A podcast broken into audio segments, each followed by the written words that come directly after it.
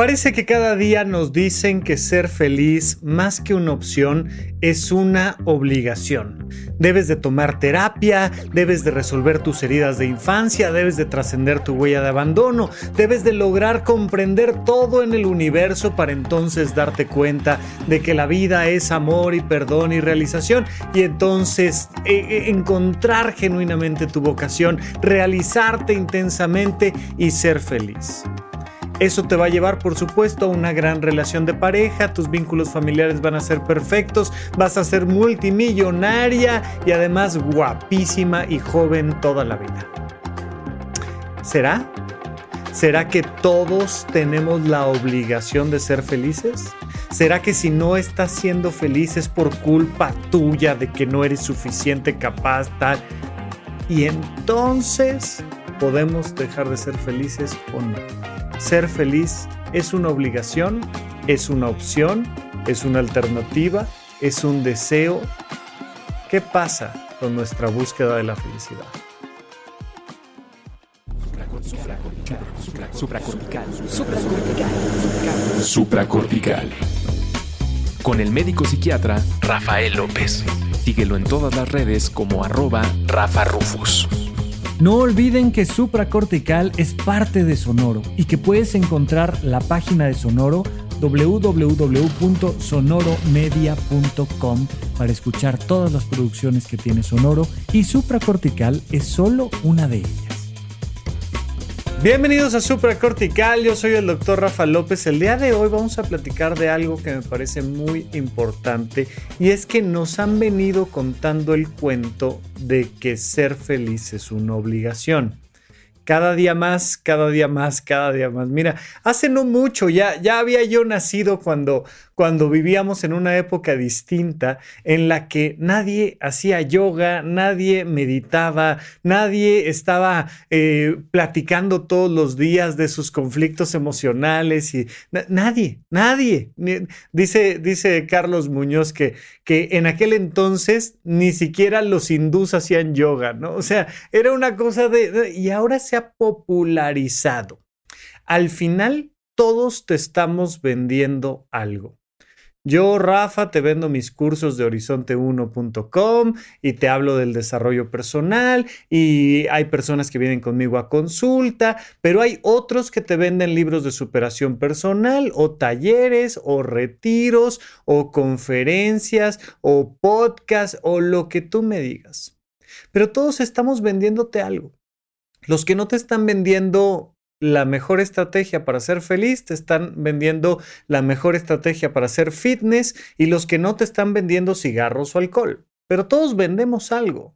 Todos estamos en la venta, todos estamos en el proceso de marketing y este proceso de marketing nos ha llevado a malentender algunas cosas. En los últimos episodios les he estado platicando que el cerebro no está diseñado para ser feliz, está diseñado para sobrevivir.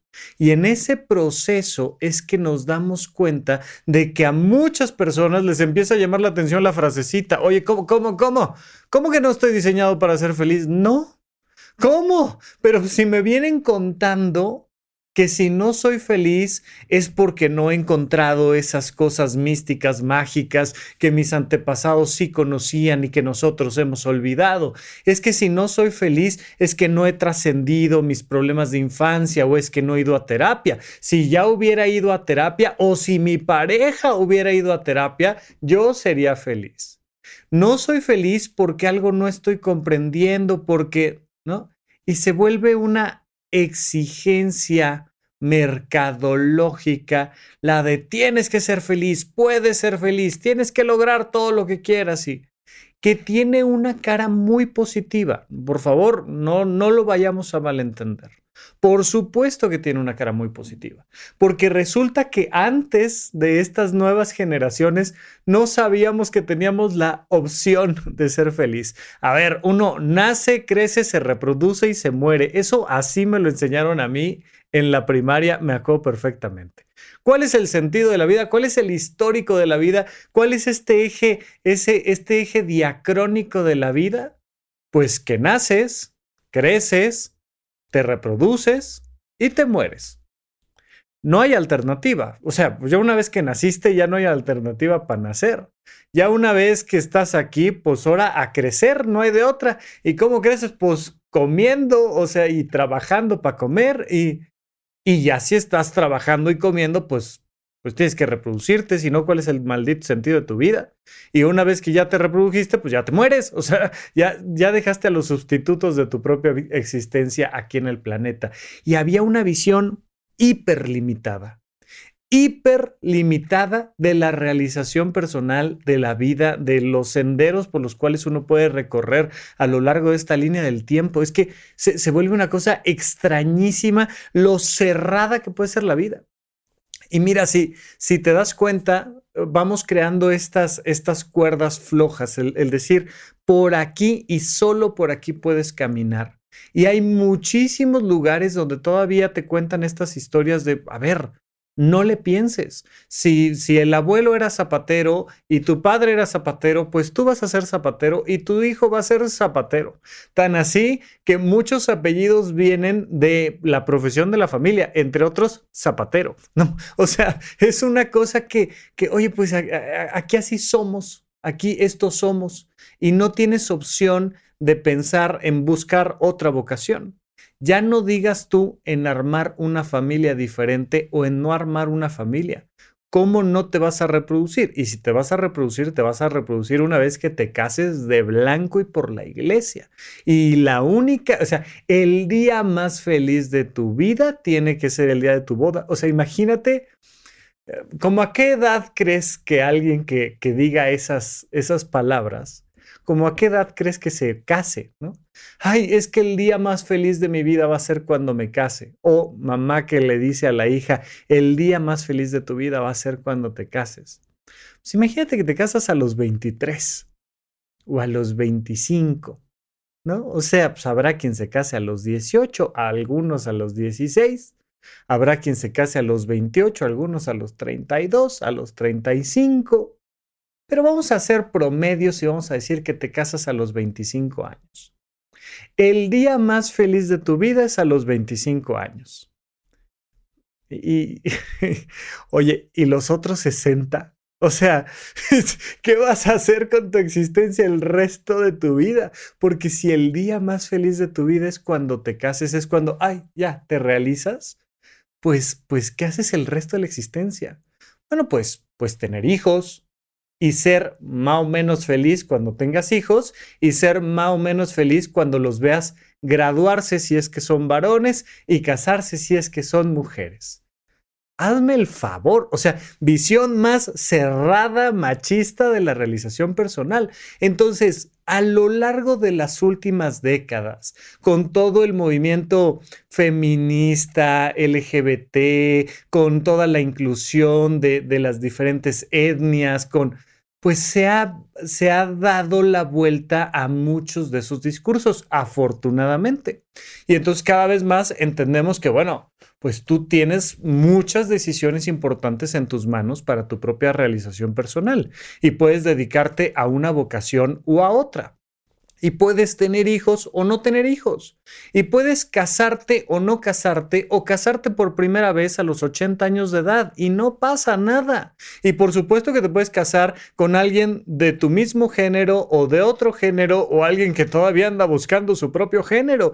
Y está bien. Y puedes trabajar en este país o en este otro, con todo y los conflictos que ha habido ahora con, con estas personas que van a trabajar y siguen ganando en dólares, pero se van a trabajar a Latinoamérica, a México, a la Roma Condesa o a donde tú me digas, pues al menos ahora ya hay la opción. Ya hay cada vez más la opción en personas de clase media de pensar en estudiar en el extranjero, en irse a Europa o Estados Unidos o a Latinoamérica a, a estudiar o a emprender. Cada vez más tenemos esta flexibilidad, cosa que me parece muy positivo. Pero eso se ha convertido en un producto comercial, lo cual es completamente normal. Todos, hasta la religión, la que me digas, el catolicismo, el budismo, lo que me digas, todos formamos parte de una estructura comercial. ¿Te estamos vendiendo productos o te estamos vendiendo servicios? ¿Te estamos vendiendo la clase de yoga o te estamos vendiendo el tapete de yoga? ¿Te estamos vendiendo las campanitas tibetanas o el curso de aprende a meditar? ¿Te estamos vendiendo, por supuesto que te estamos vendiendo hasta cursos de perspectiva de género? Oye, aquí lo que vendemos es feminismo. Está perfecto, es normal pero eso va a generar una vorágine de noticias, de anuncios, de cursos, de información y llegas a algo que se llama la saturación semántica. Cuando tanta información llega y cae en tu cabeza que de repente, oh, confunde, ya no es información, ya se vuelve ruido. Y parte de ese ruido es esta idea de que ser feliz es una obligación. Se me hace curiosísimo cómo siguen y siguen y siguen llegando personas a la consulta diciéndome, es que algo tengo mal yo. ¿Por qué algo tengo mal yo? Porque mis tres relaciones de pareja que he tenido, normalmente dicen, es que todos los hombres me engañan. Porque tres hombres al hilo me han engañado.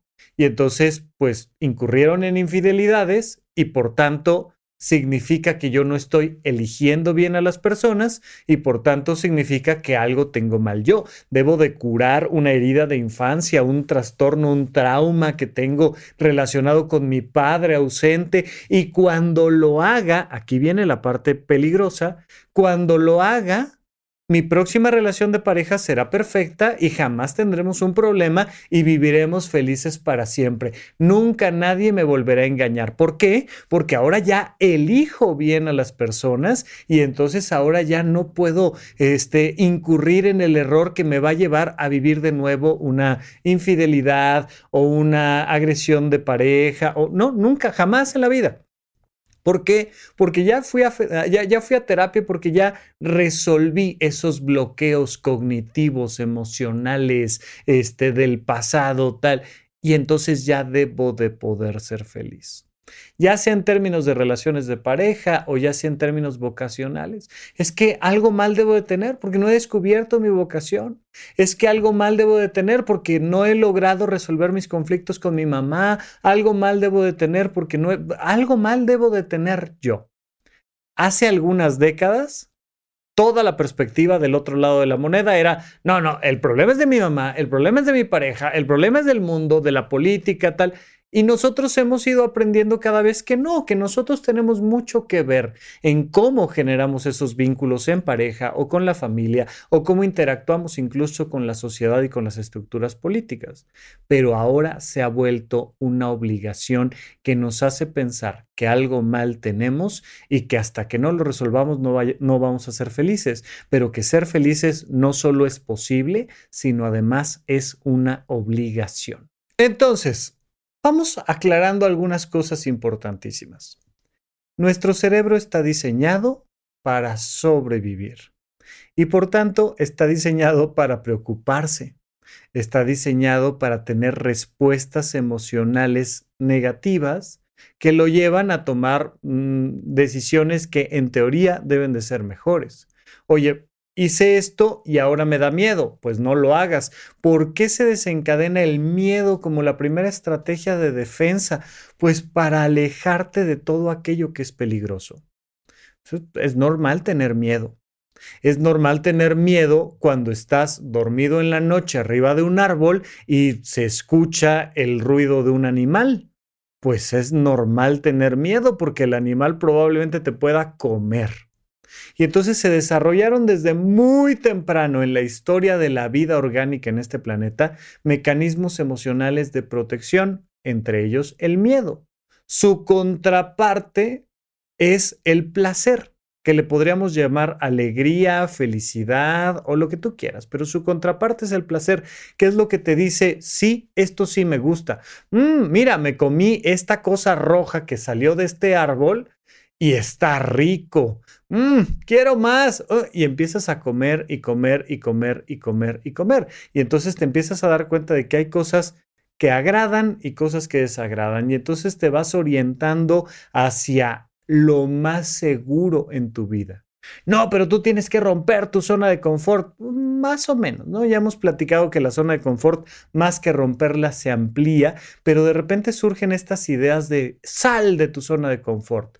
¿Por qué nos quedamos en nuestra zona de confort? Porque es confortable. O sea, porque porque pues está rico, o sea, porque comer y que no te coma un animal está padre, eh, tu cerebro lo entiende como algo positivo.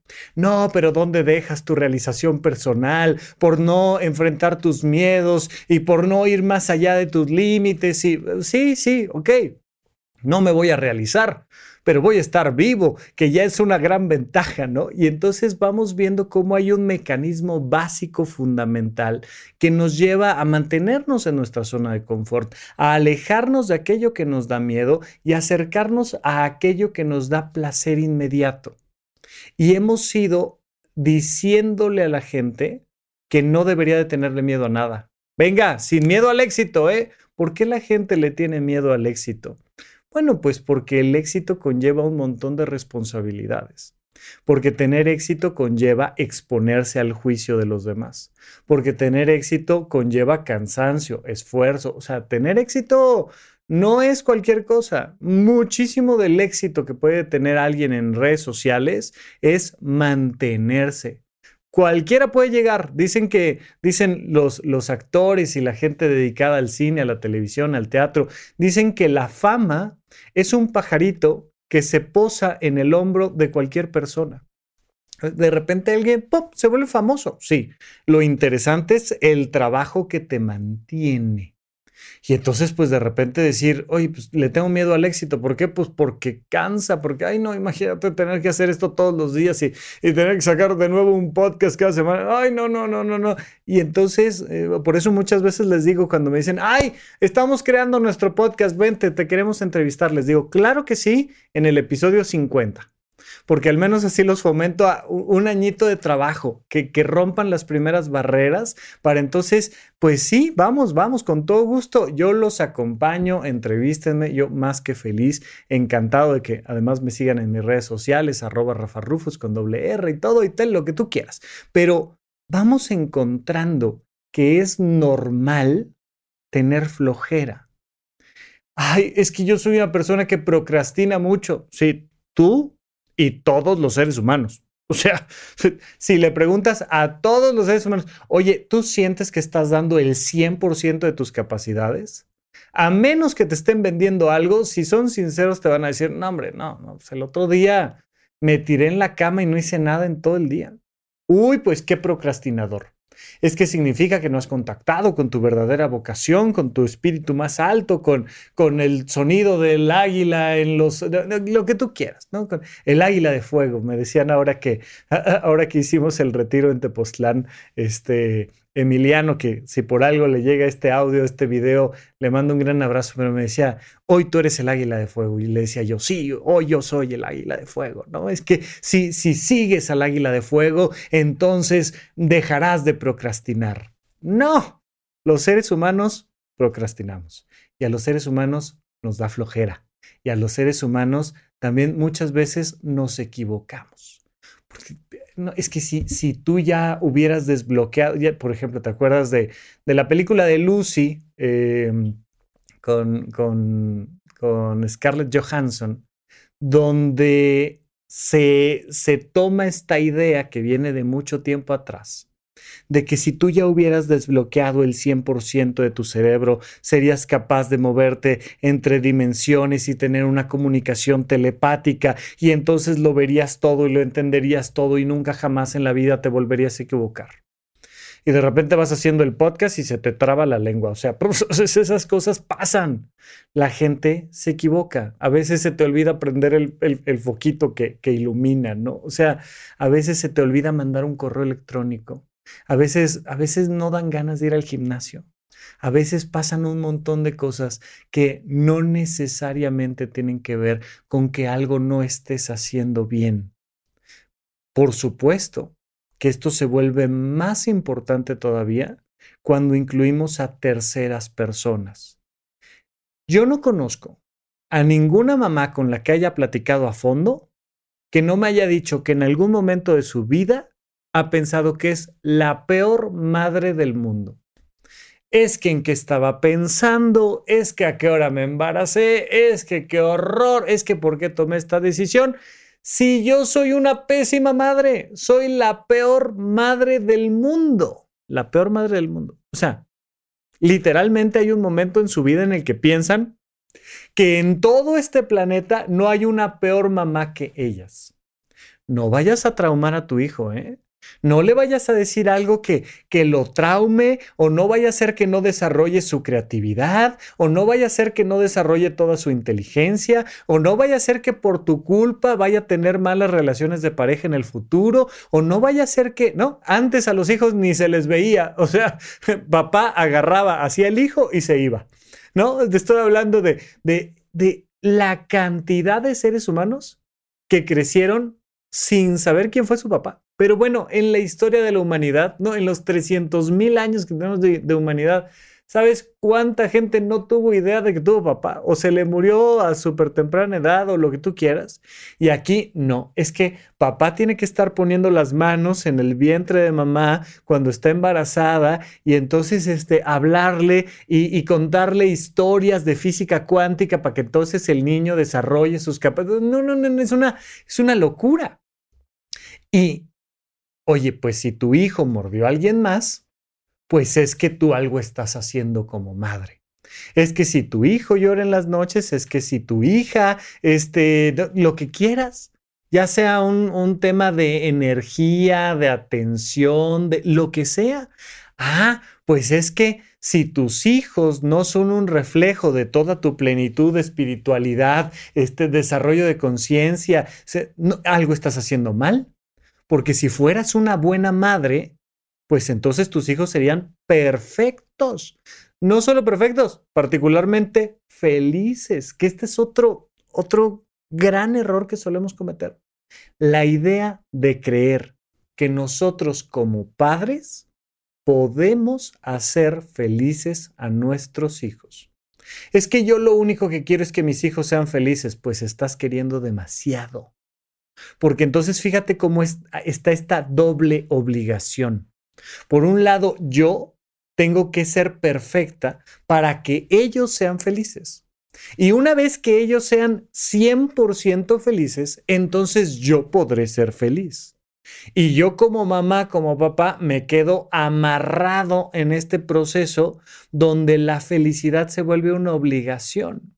Cuando no entendemos que la felicidad es este proceso semejante a la salud, nos perdemos por completo y se generan mecanismos de autoexigencia y juicio personal tremendos. A la primera de cambios, nos empezamos a juzgar. A la primera de cambios, empezamos inmediatamente a creer que algo mal tenemos nosotros. Y entonces, oye, pues es que no es que el terapeuta no funcione, es que yo algo estoy haciendo que no estoy logrando convertir esa terapia o ese curso o ese audiolibro o ese libro de superación personal o ese lo que sea en felicidad plena y total y absoluta y nunca jamás en la vida volverme a enojar, entristecer, a preocuparme, nunca, jamás. Oye, si yo ya tomé el curso, oye, yo ya me inscribí en horizonte1.com, ya tomé todos los cursos del conocimiento de uno mismo de Rafa y, ya, fui al retiro de Tepoztlán y, y, me sigo enojando. No, es que algo, algo muy mal tengo yo. No es que sea natural, no es que sea un proceso, no es que sea algo esperable, es que yo debería de ser feliz todo el tiempo ese nivel de autoexigencia nos pone en situaciones altamente vulnerables, porque empiezas inmediatamente a hacer juicios de valor sobre ti. Y entonces empiezas a cambiar tu autoestima, tu autoconcepto por un proceso donde dices, es que soy muy tonta, es que soy muy tonto, es que soy incapaz, es que soy flojo, es que soy lo que tú quieras. tenemos que entender que no. El primer paso para transformar este sistema de autoexigencia es reconciliarnos con nuestra vulnerabilidad. Mira, lo sabes perfecto, lo has visto en N cantidad de representaciones, en películas, en teatro, en comentarios, pero, pero pues el primer paso para tratar tu alcoholismo es aceptar que eres alcohólico. soy alcohólico, pero sin juzgarlo. No, eres un maldito imbécil, desgraciado. No, tengo una enfermedad que se llama alcoholismo.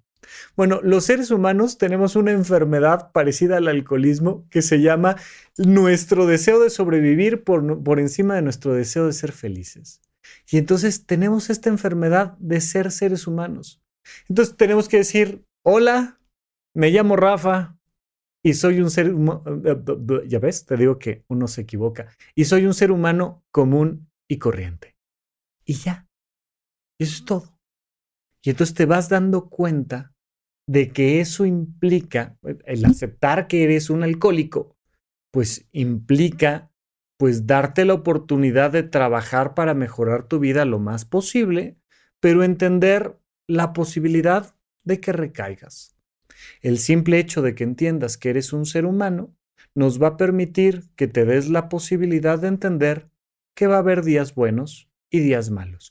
Una vez que partimos de esa aceptación, podemos entonces empezar a tener cada vez días más buenos. Pero vamos a platicarlo un poquito más después de este corte aquí en supracortical. ¿En dónde, cuándo y para qué escuchas supracortical? Comparte tu experiencia en redes sociales para que más personas conozcan este podcast. Sigue al Dr. Rafa López en todos lados como arroba Rafa Rufus. Estamos de regreso en Supracortical. Oigan, por favor, no olviden que todos los eventos presenciales los tenemos en eventos.horizonte1.com. Ahí te vendemos un montón de felicidad y te enseñamos todo lo necesario para que seas feliz. O al menos, mira, nos encontramos y vamos armando una comunidad bien padre y se nos van ocurriendo cosas bien lindas para tener un día un poquito mejor, ¿no? Eh, este es un libro que no he leído, pero que mi, socio Pepe Valdés, con el que tengo el podcast de Paguroideas, eh, ha recomendado varias veces, que dice que el título es algo así como 10% más feliz, ¿no? Y habla sobre la meditación y, oye, pero entonces la meditación te cambió la vida. No, solo me hizo 10% más feliz. Imagínate que alguien te vende el libro de cómo, cómo ser 10% más rico.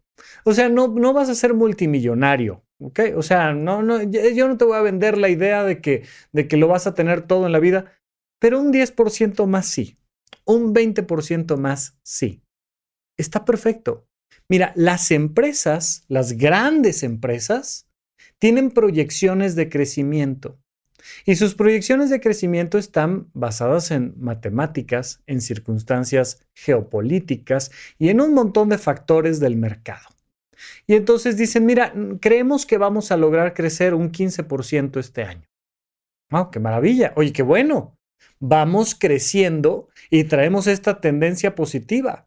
Y sabemos que como empresas pues, habrá años buenos y años malos, ¿no? Toda la historia de José el soñador y las, las vacas flacas y las vacas gordas. Y entonces vienen siete años de vacas flacas y vienen siete años de vacas gordas y entendemos que hay años buenos y años malos. Y las empresas de repente dicen, pues mira, creemos que vamos a perder un 8% este año. pues qué lástima. Pero, pero si vamos promediando la historia de la empresa, traemos un crecimiento anual del 4%. ¡Ay, qué maravilla! ¡Qué padre! Significa que todo el tiempo, aún con los años buenos y los años malos, estamos creciendo. Muy bien. Es exactamente mi recomendación para el día de hoy.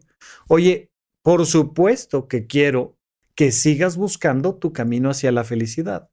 Lo que quiero eliminar con este episodio es tu autoexigencia en torno a la felicidad. Oye, entonces, ¿qué, Rafa? ¿Ya, ¿Ya no vuelvo a leer un libro de autoayuda? No, sí, lee los que quieras, de autoayuda y de preferencia de literatura y de preferencia de ensayos de, otras, eh, de, otros divulgadores científicos. Y, por favor, sí. Ah, entonces ya no vuelvo a escuchar el podcast porque al fin que no puedo ser feliz. Hombre, ahí hay más de 300 episodios. Cuando quieras, vente. Creo que puedes encontrar herramientas muy interesantes en mi podcast o en los de otras personas. Oye, toma cursos. Oye, este, ve a terapia. Oye, sí, claro. Sí, sigue buscando tu felicidad. Siempre busca tu realización personal y tu felicidad. Pero aléjate del perfeccionismo espiritual. Aléjate del perfeccionismo de conciencia, aléjate de la idea de que ser feliz es una obligación. Esa es la clave. Porque cuando no encuentras ese perfeccionismo, cuando, ese perfeccionismo te lleva a, darte cuenta que es un callejón sin salida y no encuentras la felicidad total y absoluta, es más probable que caigas en manipulaciones, en crisis, en un montón de cosas. Incluso mucho de, cómo los, los, falsos profetas, ¿no? Los gurús terminan haciendo sectas manipuladoras y demás es porque te dicen, uno, se puede ser feliz. Dos, por tanto, estás obligado a ser feliz. Tres, solo yo, única y exclusivamente yo te voy a enseñar a ser feliz. Y cuatro, si no has logrado ser feliz con lo que yo te he enseñado, es culpa tuya. Y entonces armas un caminito que te va orientando a terminar siendo víctima de personas que te manipulan en la búsqueda de tu felicidad. Entonces, fíjate, vamos a crear un camino alternativo. Punto número uno. Sí, queremos seguir buscando la felicidad constantemente, pero aceptamos que muchas veces no vamos a ser ni perfectos ni felices. Dos, por supuesto que hay maneras de aprender a ser felices, pero unas te van a hacer más sentido que otras y unas se van a aplicar más en unos momentos de tu vida que en otros. Tres, Claro que yo con todo gusto te presento el podcast de supracortical y mis cursos en horizonte1.com y todo. Sí, ahí están disponibles para ti. Pero por favor, busca tantos maestros, tantas maestras, tantas personas, lugares, momentos. A veces te enseña más sobre la felicidad tu gato dormido este, al lado de la ventana que 16 cursos de realización personal. Entonces, tratemos de mantenernos abiertos siempre a encontrar esa perla del conocimiento y la felicidad en cualquier otro lugar, en cualquier otra persona. Y finalmente, si no has logrado ser feliz, no es porque no seas capaz, porque, porque no logres comprender, porque seas muy cabeza dura y porque no me hayas hecho caso a mí. Es porque los seres humanos, y ahí cerramos el ciclo, somos falibles. Somos personas que se enojan, se entristecen, se preocupan, se angustian y tenemos ansiedad. Sí, sí, tenemos ansiedad. Y a veces tenemos rencor. Sí, sí, a veces tenemos rencor. Y a veces nos deprimimos, a veces nos deprimimos. Y a veces nos podemos enfermar, o sea, me, puede dar un estrés postraumático. Sí, choqué, iba manejando en la carretera y, choqué. Y ahora tengo un estrés postraumático. Bueno, pues hay que atenderlo y ya, y no pasa nada. Y alejarnos lo más posible de esta autoexigencia. Entonces, por favor, observa y trata de hacer un análisis de cuáles son los mecanismos que a ti más te han ayudado a desarrollar tu, felicidad y tu realización personal y sobre todo cuáles son los mecanismos que ves más viables hoy por hoy. Es un podcast, es un libro, es un diario, es una agenda, es un curso, es un viaje, es un, no, no sé, anótalos, está padrísimo, síguelos haciendo pero observa, y aquí es donde te voy a pedir mucha atención, te lo dejo de tarea súper importante, observa tu autoexigencia espiritual. Observa tu autoexigencia emocional. Ya de paso, por favor, observa tu autoexigencia en general. Observa tu autoexigencia económica, laboral, familiar, de relaciones de pareja. Es que tú y yo deberíamos de ser una pareja perfecta. ¿Por qué? ¿Cuándo has conocido una relación de pareja perfecta? Vamos a tener conflictos y malos entendidos. Y no, es que si tú fueras a terapia y yo fuera a terapia y los dos fuéramos a terapia de pareja, nunca jamás en la vida deberíamos de tener un problema. ¿Te cae? O sea, dos seres humanos que viven juntos no van a tener un problema, estás pensando en otra especie, porque, porque seres humanos no son, o sea, simios no son. Definitivamente va a haber broncas, por supuesto, es completamente normal.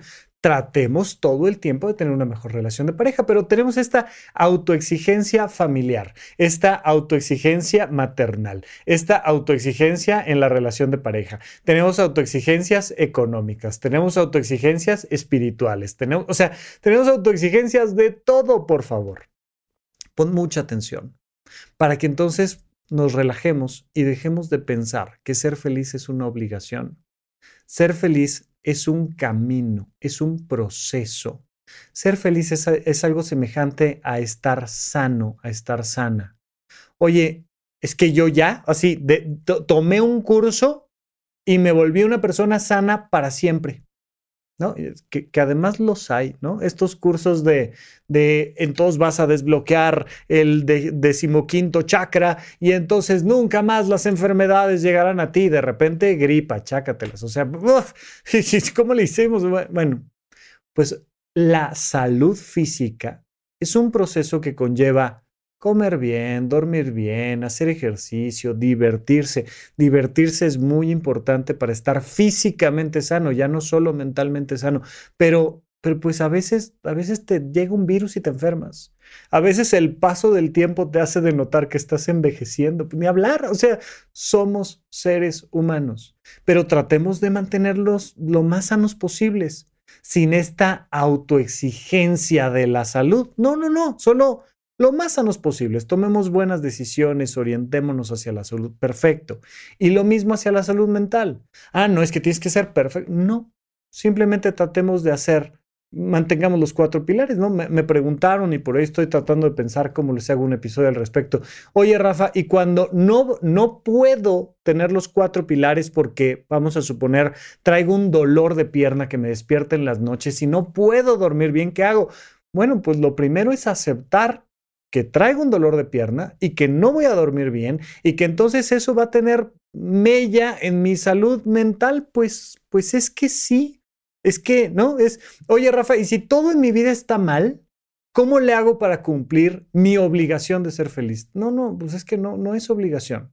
Es desde donde estás, hagamos todo lo posible por ser 10% más felices, 20% más felices.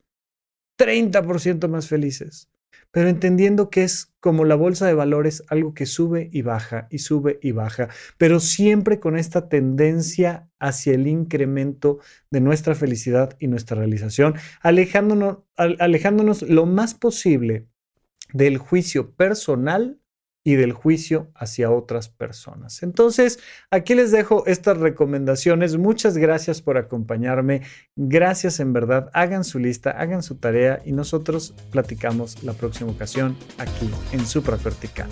Gracias por escuchar Supracortical. En verdad me interesa muchísimo conocer tu opinión sobre este episodio o cualquier otro que quieras platicarme puedes encontrarme como arroba rafarufus en Twitter, en Facebook y en Instagram.